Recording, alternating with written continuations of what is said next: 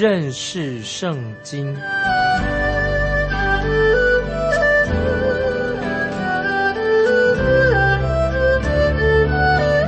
认识上帝的话，把上帝的话带到全世界。本节目是由认识圣经机构和环球广播电台联合制作，欢迎收听。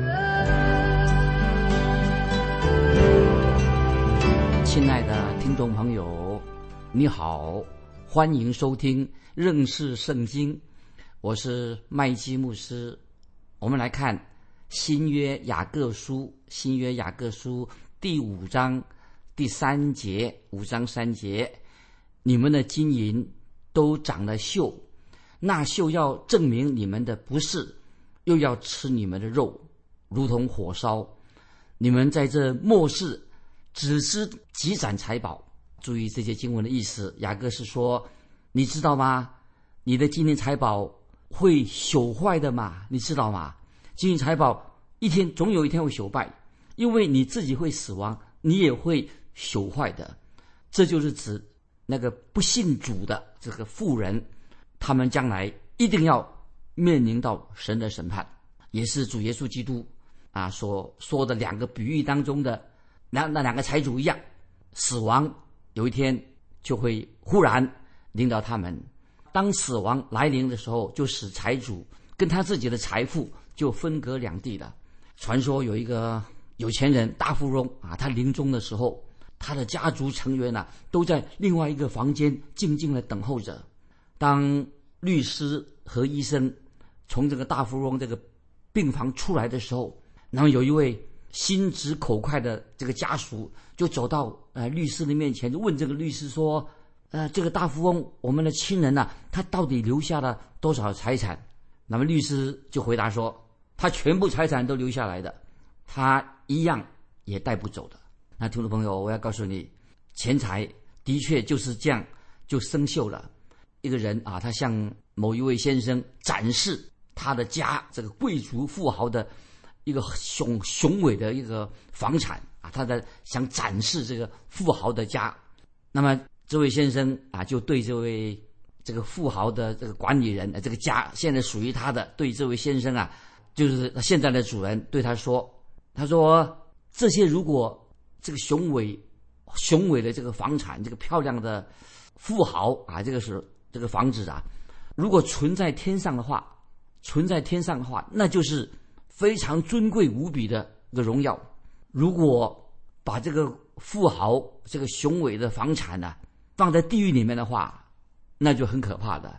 那这个听众朋友，我们可以了解啊，这个原因是什么？就是雅各他要责备不信的这些有钱人，他们只知道为自己积攒财宝在地上，其实这些财宝地上的财宝，总有一天会生锈的。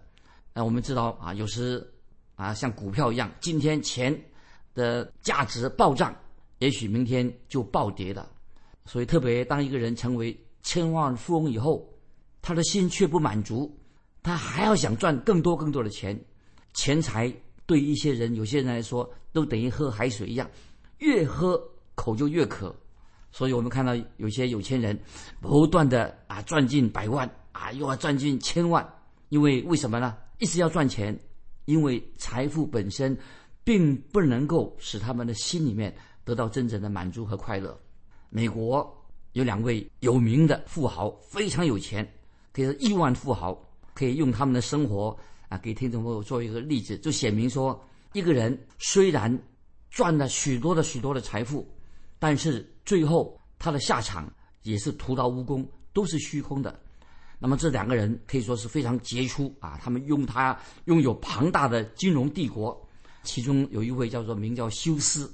啊，是个大财主，可是他在晚年的时候身体染了重病，他心里很不快乐，他把自己呀隐居起来啊，他不出去，出不出门，他还得了厌食症，东西也吃不下。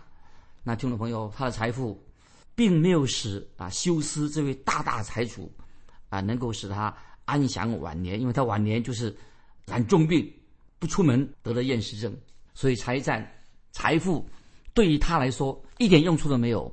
那么，另外有一位，又是一位在美国的一位大财主，叫做盖提啊，他非常有钱。那么，媒体有一次就报道这位财主他所说的话。这个盖提啊，这个大财主他怎么说呢？他说：“这个财主说，我宁愿有一个幸福的婚姻。如果我得到一个幸福的婚姻的话，我愿意把所有的财富来换取一个幸福的婚姻。”所以，听众朋友从这里知道啊，盖提这位大富翁他的人生也很悲惨，因为他的婚姻啊并不快乐。所以，听众朋友，当神赐给人财富的时候，并不是要这个人把这个财富囤积起来，都是为自己用，而是神的目的是要这些富人、有钱人能够把财富与跟其他的人啊分享啊。这听众要注意，钱财是要跟别人分享的。耶稣基督的比喻里面，大家我们已经读过，那个无知的财主啊，有个无知的财主，他以为他要建造更大的粮仓来装他的粮食，他要囤积。囤积他所收成的，但是听众朋友，一个人能吃多少？一个人能喝多少？这么多对一个人能吃能喝，能吃多少用多少呢？一个人其实只能够穿一套衣服，一个人只能睡一张床。当一个人他赚进了第一百万，第一百万赚了一百万之后，如果一个人他心里面想说，我想赚更多更多，但是更多的钱对这个赚钱的人来说，等于像。更多的钱等于什么？就像石头一样，跟个石块完全一样的。你又不能吃那个石头，也不能喝它，根本你是用不上的，用不到你自己的身上。因此，主耶稣认为这种人基本上他就是一个无知的财主啊。今天我们看到很多人是可以说无知的财主，钱捐这么多，其实你能吃吃得下，把它穿得上吗？与其今天一个人他选想说用钱财填满自己的粮仓，不如啊他把这个粮仓把这些粮食填满别人的粮仓，意思是要愿意把这个财富跟别人分享啊。这是今天很多人大概不可能这样做吧？要跟别人分享。如果你有财富的话，我认识一个基督徒的啊农夫，一个基督徒一个农夫，他这样他住在一个盛产水果的地区。他有一次这个农夫他是个基督徒。他是基督徒，他告诉我说，他属于那个农会管理处，他他属于一个某一个农会。当有一年有丰收的时候啊，丰收很多，他说：“哎呀，水果生产过剩了，把它毁掉吧，把这些水果毁掉，这样可以维持价格市场价格的稳定。”那么他说：“哎，真可惜，那个时候就是，居然丰收过剩的水果啊，他没有把它去送给那些分享给那些分出去。”给那些穷人，给那有需要的人，结果把那些水果一顿一顿的这样把它销毁了。其实他可以把这个水果分给别人可以享用，但是他为了要稳定这个市场价格，所以他把水果一箱一箱的、一顿一顿的销毁了。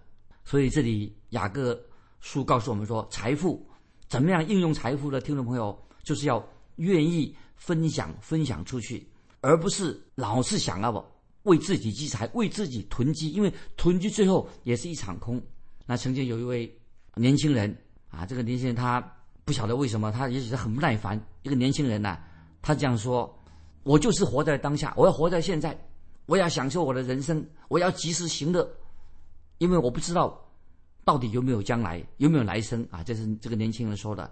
可是有一位有智慧的同伴就对这位年轻人说：“他说你的说法不正确哦。”因为你今天所做的事情，就决定了你的明天，以及决定了你未来，决定你的永恒。你今天所做的是决定永恒，不是说你要及时行乐，我要享受人生。说你知道一定没有来生。再举个例子，有一个没有信仰，他什么都不信，一个农夫，他以为自己是自己很自豪啊，他自己自认为自己很了不起啊，他不信，他没有信，没有信仰。那么他怎么说呢？他说。他就是这样自己这样对自己说啊，自己说，他说我在自己的农地上做了一个实验，那么我礼拜天不去做礼拜啊，我在在我的农地上做一个实验，那么礼拜天啊我不去教堂，我礼拜天撒种，别人礼拜天去教堂我不去，我礼拜天我去撒种，那在礼拜天我耕种，在礼拜天我用礼拜天来收割，那么我说把礼拜天所收成的放进我的粮仓里面，一直这样子啊。每个礼拜天我的耕种，我收割啊，我放进粮仓里面。那么十月秋天到了，那我的收成一定比那些我邻居做礼拜人做礼拜的人啊，他们的收成更多。但是听众朋友，他这样的想法是一种错误的想法。有一个人就告诉他，神不单单要在秋天跟你结账，神所看的是你的今生、来生以及永恒。神所看的不是到了十月天来跟你算账，春夏秋冬啊。到秋天就给你算的不是的，神所看的永恒，神掌管你的生命，神掌管来生，掌管永恒，神要跟你算账啊，就是不是只有在秋天而已。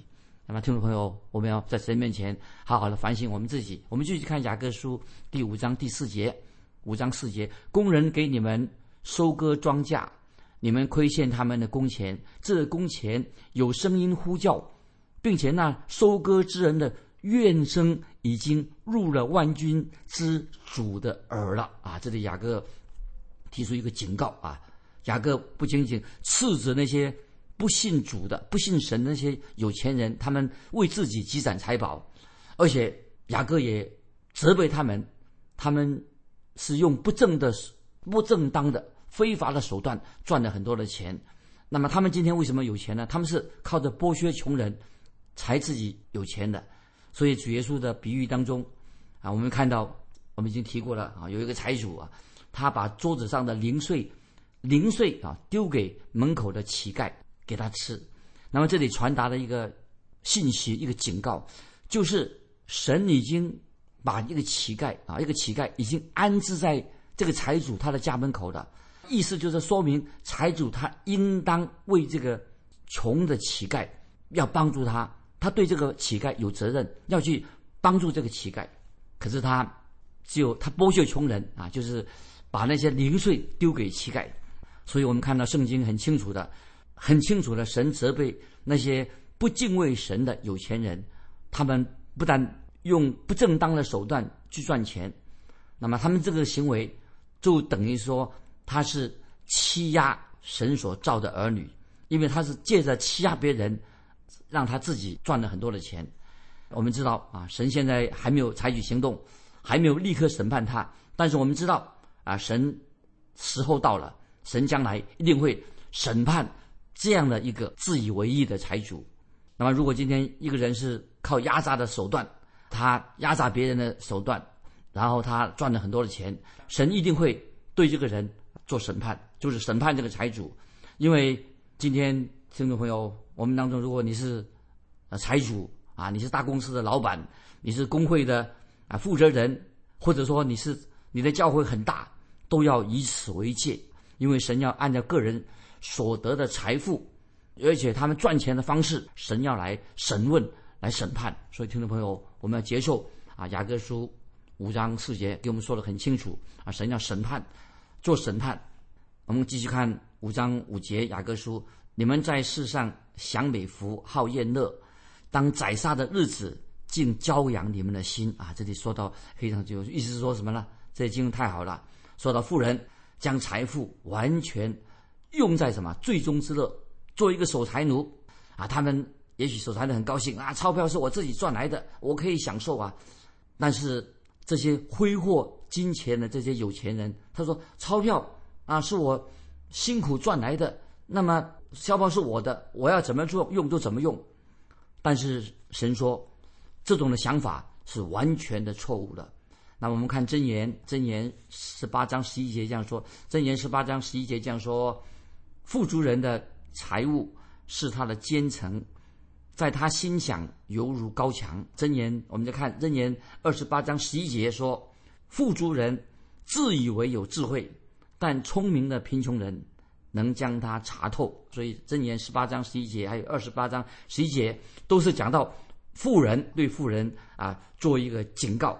那么这正是主耶稣他所用的比喻当中那两个财主的写照。那么这两个主耶稣所说的这两个富富人有钱人，都是为自己积攒财宝。一个人想说，一个财主想堆积财宝，等他到年老的时候可以享用；另外一个财主，他每天奢华宴乐、挥霍无度，就把乞丐、穷人摆一边啊！亲爱的听众朋友，那么如果今天你也是单单为今生而活，单单为自己而活，那以为说这样就是以为你自己很聪明，其实这样在神的眼中，你就是一个无知的人，是一个不要成为一个无知的人。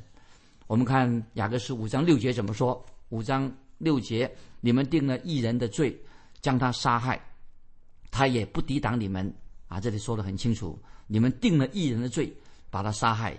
那么今天我们看到，我们今天所活在我们今天世界里面，我们都好像看见啊看不见的一种权力啊，一种权力结构在控制、操纵政府。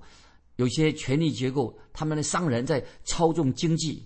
今天我们常常听到说啊，我们所谓的新闻自由了啊，新闻可以很多这种自新闻自由的说法，其实。很多新闻啊，很多的报道是对我们脑子、对我们群众做一个洗脑的方式，就是让我们接受、接受他们的洗脑，接受他们的思想模式。我们看雅各书五章六节下半怎么说？他也不抵挡你们，就是这些一般的穷人、老百姓，他也不抵挡你们。似乎这些有钱人，我们看到有钱人，看来他们以为可以自己可以逍遥法外，他们以为他们随便啊犯罪啊就可以逃罪。但是不可能的，所以听众朋友，我们引用大卫所说的话，我们知道大卫王啊，他曾经内心看到那些不公平的事情，那些富人啊为非作歹，心怀不平。所以诗篇三十七篇三十五节，大卫所说的诗篇三十七篇三十五节，大卫说：“我见过恶人大有势力，他是这个财主，见过恶人大有势力，好像一棵青翠树在本土发生。”这一节经文什么意思呢？这是因为让我们读到我们听众朋友心里面，如果今天你我做错了事情，知道神一定会管教我们。如果你做错事情，神必然对他儿女做管教。那么我们也看到巴比伦王他也是横行霸道，似乎好像他以为没有人能够阻挡他。其实巴比伦王他的后果，其实正是神对恶人一个惩罚、一个审判的结果。虽然神没有立刻。惩罚审判巴比伦王这个恶人，但是他的结局，如果他没有悔改的话，结局必然很悲惨。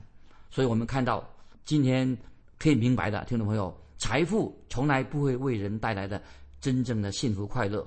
如果你是一位基督徒的话，你如果你是基督徒，你也很有钱，你要从其中好好的学到圣经。今天我们读到雅各书的教训。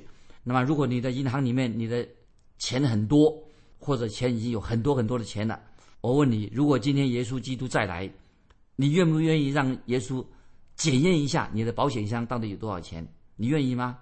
但是总有一天，主耶稣要检验你的保险箱，耶稣要问你，你到底如何运用神所赐给你的财富？因为这个财富力是神给你智慧赚来的。箴言三十章八节这样说：箴言三十章八节说，使我也不贫穷。也不富足，赐给我虚荣的饮食啊！这个经文我再念一遍，《箴言》三十章八节，我觉得这些经文非常好。《箴言》三十章八节说：“使我也不贫穷，也不富足，赐给我虚荣的饮食。”感谢神啊！今天我自己啊，既不贫穷，也不富足啊！听众朋友，这是我们一个很很理想的。如果我今天我有很多的钱了，也可能我们很快就会把神忘记了。如果我贫穷了，我们可能就是要动歪脑筋，想偷窃的。感谢神，神把我们站在一个一个地位，不贫穷也不富富足，好像是一个中产阶级一样，中庸之道。所以雅各书我们看到啊，雅各已经清楚的告诉我们，今天我们活在这个世界当中，我们该怎么样？一个基督徒活在一个世界上，我们所面对的是一个又大又邪恶的，常常是一个无情的世界。今天有些人他攀登到富贵的地位。又富又贵，常常这些有钱人是踩在别人的头上欺压平民致富的。所以，我们基督徒，我们可以今天，如果我们基督徒也要参加一些团体，参加什么团体呢？不一定加入富人的团体，我们要加入一些真正为人民服务的团体。听众朋友，你有没有真正是真正为人民服务？我们有没有努力去行善？我们应该努力去行善。虽然我们不能够改变这个世界，但是我们也应该。尽量的求神给我们机会来为人民做服务，为弟兄姊妹做服务。那么我们今天听众朋友，我们能做什么呢？请听啊，神接下来透过雅各对我们说什么话？我们看雅各书第五章七节，雅各书五章七节，弟兄们呐，你们要忍耐，直到主来。看呐，农夫忍耐等候地里宝贵的出产，直到得了秋雨春雨。注意这句话，这些经文什么意思啊？弟兄们，你们要忍耐，直到主来。看呐，农夫忍耐等候地里宝贵的出产，直到得了秋雨春雨。那么这里特别提到主耶稣再来，基督再来，要他要来建立他的国在地上。那么圣经有很多关于这方面的主基督再来建立他的国度的教导，在那个时候，那个时候啊，贫穷人才会真正得到有史以来最公平、最正常、最好的一个对待，就是主耶稣在地上建立他的国度。那么，这是所有旧约先知都是所强调的真理，这是我们听众朋友我们要学习的属灵功课。神的国建立的时候啊，才会有真正的。公平最公平的待遇，在以赛亚书十一章四节，以赛亚书十一章四节这样说，却要以公义审判贫穷人。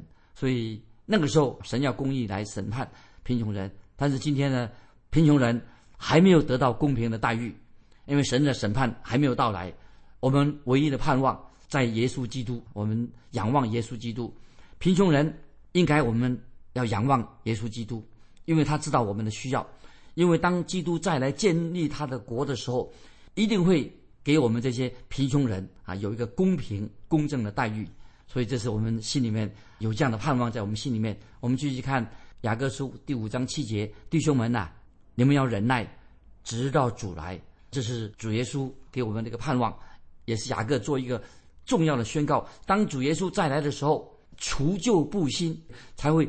改正今天我们啊，这是不公义啊，这是贫富不均的社会里面，所以在圣经里面，我们一再强调这样的真理。那么我们知道，神的预言、先知的预言，神所说的，根据马太福音六章登山宝训也说得很清楚。登山宝训六章十九节的二十四节，耶稣基督自己所教导的，已经明确的已经告诉我们指出啊，所以兄弟们回去看登山宝训六章十九的二十四节，耶稣很清楚的。讲到这个天国的子民，意思就是说，等到主再来掌权的时候，掌王权的时候，这些神的儿女才会真正得到公平的待遇。所以目前我们虽然得到不公不公平的待遇，但是我们要学习忍耐，等候主的掌权。继续我们看雅各书五章八节，看呐，农夫忍耐等候地里宝贵的出产，直到得了秋雨春雨。这句话什么意思呢？这些经文，换句话说。啊，一个农夫在耕种的时候，你不能够指望第二天就能够收成的。那么雅各这里，雅各书这里所说的五章八节说，要我们忍耐等候，庄稼就要成熟了。听众朋友，我们基督徒真的要忍耐等候。我们常常听到有人说，啊，我们基督徒今天去传福音就是收取庄稼，我们现在去传福音就等于去收取庄稼。这种说法是不正确的。我今天我们传福音不是去收取庄稼。路加福音第十章第二节记载的，主耶稣对他的门徒说：“要收的庄稼很多，做工的人少啊。”路加福音第十章第二节。今天耶稣基督啊差遣门徒去是要去寻找以色列的迷羊。当然，这是耶稣不是针对全世界的人说的，主耶稣乃是指说律法时代要结束了。律法时代以尾声已经来到了，意思就是说，每一个时代，神都要以审判作为一个结束啊，神要审判恶人。今天我们这个时代，也是要在神的审判当中告一个段落。那个就是圣经里面所说的收成，去收庄稼、收成的意思。所以在马太福音第十三章，马太福音十三章主耶稣说，他要差遣他的使者来收取庄稼。当然，这个。主耶稣差遣他的使者来收取庄稼，信徒自己当然我们自己不是收取庄稼的人，主耶稣他自己才是来收庄稼的时候把麦子跟稗子把它分开的。那么今天听众朋友，我们为什么要啊传福音？传福音的目的在哪里呢？啊，注意，主耶稣是要叫我们去撒种，因为主耶稣今天正在撒下福音的种子。那么，我认为撒种乃是今天我们听众朋友你我的一个基督徒的工作啊。今天我自己教导圣经这个节目，认识圣经，就是要传播福音的种子。除了传播福音、撒福音的种子、教导圣经之外，只是做一个撒种的人。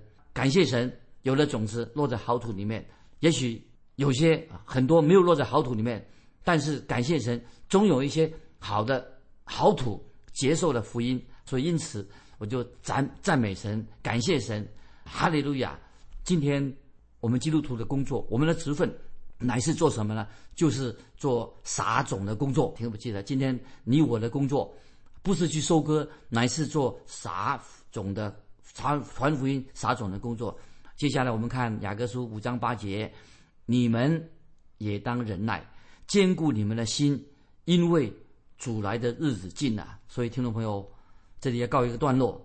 雅各书从头到尾很清楚的都教导我们，要我们基督徒要等候耶稣基督的再来。那今天我们就分享到这里。听众朋友，雅各书啊五章许多重要的教训，对我们每一个人啊有。